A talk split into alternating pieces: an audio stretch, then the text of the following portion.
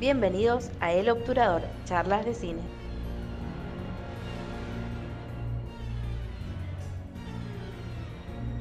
Buenas, bienvenidos al Obturador, charlas de cine.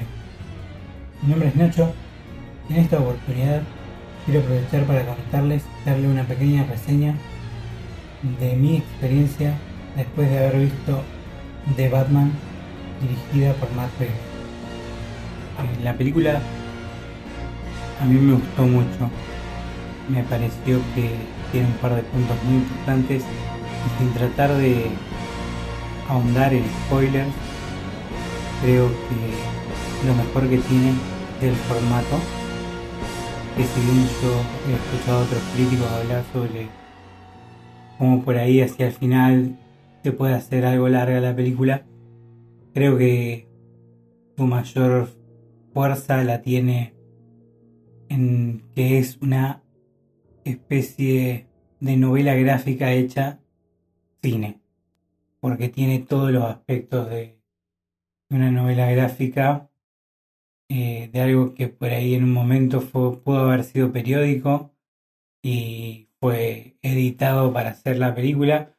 Creo que más que nada se notan los, las referencias al largo Halloween a año 1. Creo también que es importante recabar en el hecho de que la ciudad en sí, gótica, es algo que toma importancia desde el vamos, que te presentan una ciudad prácticamente inspirada por otras ciudades, si no estoy mal también fue filmada en Chicago, en Nueva York y en Londres, sea que tiene como tres estéticas diferentes, o tres perspectivas diferentes de lo que es una metrópolis suburbana hoy en día. Chicago, que fue la inspiración original para Ciudad Gótica, Nueva York, que fue también donde el personaje por primera vez se, se desplegó, ya que en los primeros seriales escritos en el 39, Batman trabajaba desde Nueva York y Londres creo que tiene ese tono gótico que acondice por ahí y complementa las otras dos para llevar a esta formación de ciudad gótica. Quiero remarcar también que las actuaciones son realmente sublimes. Robert Pattinson hace un personaje muy bien logrado.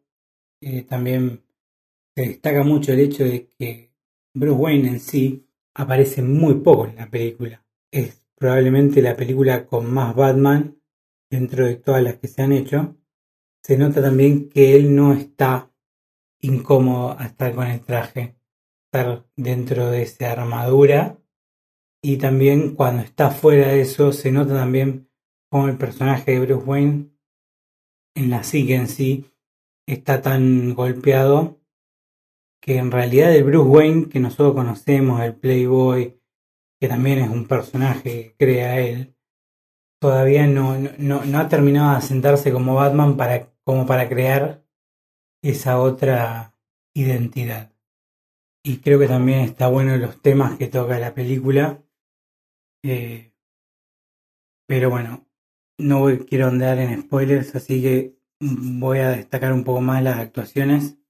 Zoe Kravitz como Catwoman. A mí me gustó mucho el personaje. Quizás en ciertos puntos eh, es demasiado melodramática toda la historia. Sé que a mucha gente por ahí le puede molestar. Pero a mí personalmente me gustó, me gustó la química que tiene con Robert Pattinson. Porque es una química eh, un poco reaccionaria. O sea, como que no, no están del todo cómodos en un principio y después se van adaptando uno al otro. Después tenemos a Jeffrey Wright, que hace un comisionado Gordon, todavía no comisionado, creo que es teniente. Eh, realmente, a mi gusto, creo que junto con el de Gary Oldman en las películas de Christopher Nolan, se destaca mucho, comparte mucho con Batman, creo que incluso comparte más en esta película con Batman que el de Gary Oldman. Está muy bien logrado el personaje. Jeffrey Wright tiene una actuación muy destacada. y después pasamos al lado de lo que serían los villanos. Primero hay que destacar a Paul Dano como el Riddler o el acertijo, que hace un papel muy interesante, obviamente muy basado en lo que serían los asesinos seriales de estas últimas décadas. Eh, tiene como también una, una nueva manera muy actualizado con todo esto de las redes, con la comunicación a través de Internet. También tiene ciertos aspectos de el asesino de Zodiac y asesinos seriales. Más que nada creo que el personaje de Zodiac, eh, este asesino de San Francisco tan buscado que nadie pudo encontrar, tiene mucha influencia en el personaje por los simbolismos, por las cartas con códigos, eh, incluso también en la vestimenta. También tiene una gran actuación cuando saca la máscara porque aparece después de la mitad de la película casi, sino el último tercio, y deja una muy buena actuación. Igualmente, desde que te lo presentan, es una presencia muy importante y realmente Paul Dano crea un muy buen personaje. Después tenemos a quizás el mejor de todos los personajes y realmente hay que destacar no solo el trabajo de este actor, sino el trabajo de la gente de maquillaje para hacer que Colin Farrell se convierta en Oswald Cobblepot o el pingüino. Es increíble cómo lo cambiaron completamente. Yo Recuerdo la primera vez que vi el tráiler que me costó encontrar a Colin Farrell porque no lo veía. E incluso también es tan diferente la perspectiva que tiene este pingüino a diferencia del personaje del cómic que también te cuesta encontrarlo en ese primer tráiler y realmente lo que hicieron en cuanto a la actuación de Colin Farrell, la gran gran sé si será una máscara, pero es increíble realmente lo que le hicieron. Obviamente es una máscara, pero es un trabajo que no sé cuántas horas habrá llevado, pero también Colin Farrell lo lleva adelante y hace que eso que prácticamente es innotable, porque no se nota para nada, y sinceramente si vos vas a la película sin conocer nada, creo que no te vas a dar cuenta de que es Colin Farrell y realmente el actor hace un gran papel. El pingüino, eh, si bien creo que no es una parte fundamental de la historia en sí, está bien presentado porque es una es uno de los engranajes de esta gótica corrupta. Tienen que quedar en claro para lo que puede llegar a venir y es realmente destacable. Pues tenemos a Carmine Falcón, interpretado por el gran, gran, gran John Turturro, que tiene poco, poco rodaje en la película, pero lo que está creo que es lo suficiente como para darle al personaje cierto peso en la historia y al mismo tiempo dejar ver cómo es que todo se manejaba en la ciudad, porque aquellos que hayan leído los cómics saben que es un, mafioso muy importante dentro de la corrupción de Gótica y creo que esto queda bastante bien en claro desde el principio. Entre los personajes que restan, ¿cuáles caben destacar? Creo que el otro personaje que hay que destacar es la ciudad en sí como, en cierto modo, no sé si a propósito, pero por lo menos yo lo quise ver así. Eh, Matt Reeves demuestra una ciudad gótica con pocos espacios abiertos. La ciudad en sí, siempre cuando te la muestran, es muy oscura por el hecho de que tampoco tiene mucha luz que le entre. Son edificios altos y también se muestran muchas obras en construcciones y cosas sin acabar que también van a ir jugando a través de la trama. Pocas veces son las que se ve el cielo abierto en espacios muy particulares y casi siempre dentro del espacio donde está ubicada la batiseñal y siempre son crepúsculos o amaneceres.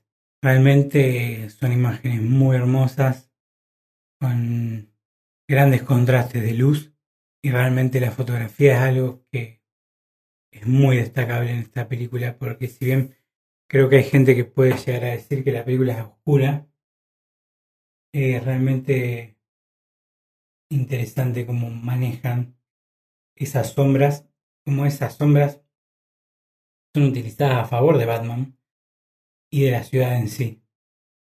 Realmente la película es muy, muy aprovechable. Si uno es fanático de los cómics, fanático de Batman sobre todo, es más que recomendable. Más allá de eso, creo que la película a mí por lo menos no se me hizo larga en ningún momento. Sé que por ahí a mucha gente se le puede llegar a hacer larga, pero yo la encontré realmente muy entretenida. Tiene, tiene aspectos muy del cine negro, eh, más llevando al thriller de detectives. Y creo que el mejor ejemplo que puedo poner para identificar esta película es Pecados Capitales o Seven de David Fincher, porque hay cosas, no solo en la fotografía, en la producción de arte, en todo lo que conlleve al logro de la película, sino también creo que hay referencias particulares. La principal es la lluvia, porque Gótica es una ciudad donde prácticamente no sale el sol, es muy raro que salga el sol, y las veces que sale el sol tampoco es que pega el sol de manera directa. Por esto digo que la ciudad por ahí está tan tan encerrada, con tanta edificación, que tiene una oscuridad propia incluso a la luz del día. Espero que todos se puedan acercar a verlas y disfruten de esta experiencia porque creo que realmente es una experiencia que vale la pena ser vista en cine. Bueno, prontamente vamos a hacer un podcast un poco más extenso, hablando más en detalle, ya con spoilers. Ahí ya ir de lleno a todos los puntos sabrosos de la película para poder ahondar y explicar todo esto que nos gustó, todo lo que no nos gustó quizás en algún momento también tengo que ver qué opina él, pero creo que todas aquellas personas que se quieran acercar a ver esta película van a tener una gran, gran experiencia y van a poder disfrutar de una visión, esto también creo que es muy importante, una visión prácticamente inalterada de un director que es realmente muy visionario para la poca cantidad de películas que lleva hecha dentro del circuito. Y creo que realmente va a dar gusto llegar a una secuela y por ahí también abrir todo este universo de esta franquicia a nuevos caminos. Y bueno, nos vemos en la reseña con spoilers. Hasta pronto.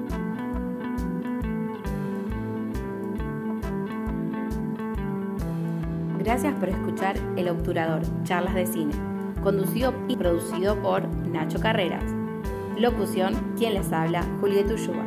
El Obturador, charlas de cine, es un podcast de C7 Producciones. Si te gustó, dale seguir y para enterarte del próximo episodio, toca la campanita.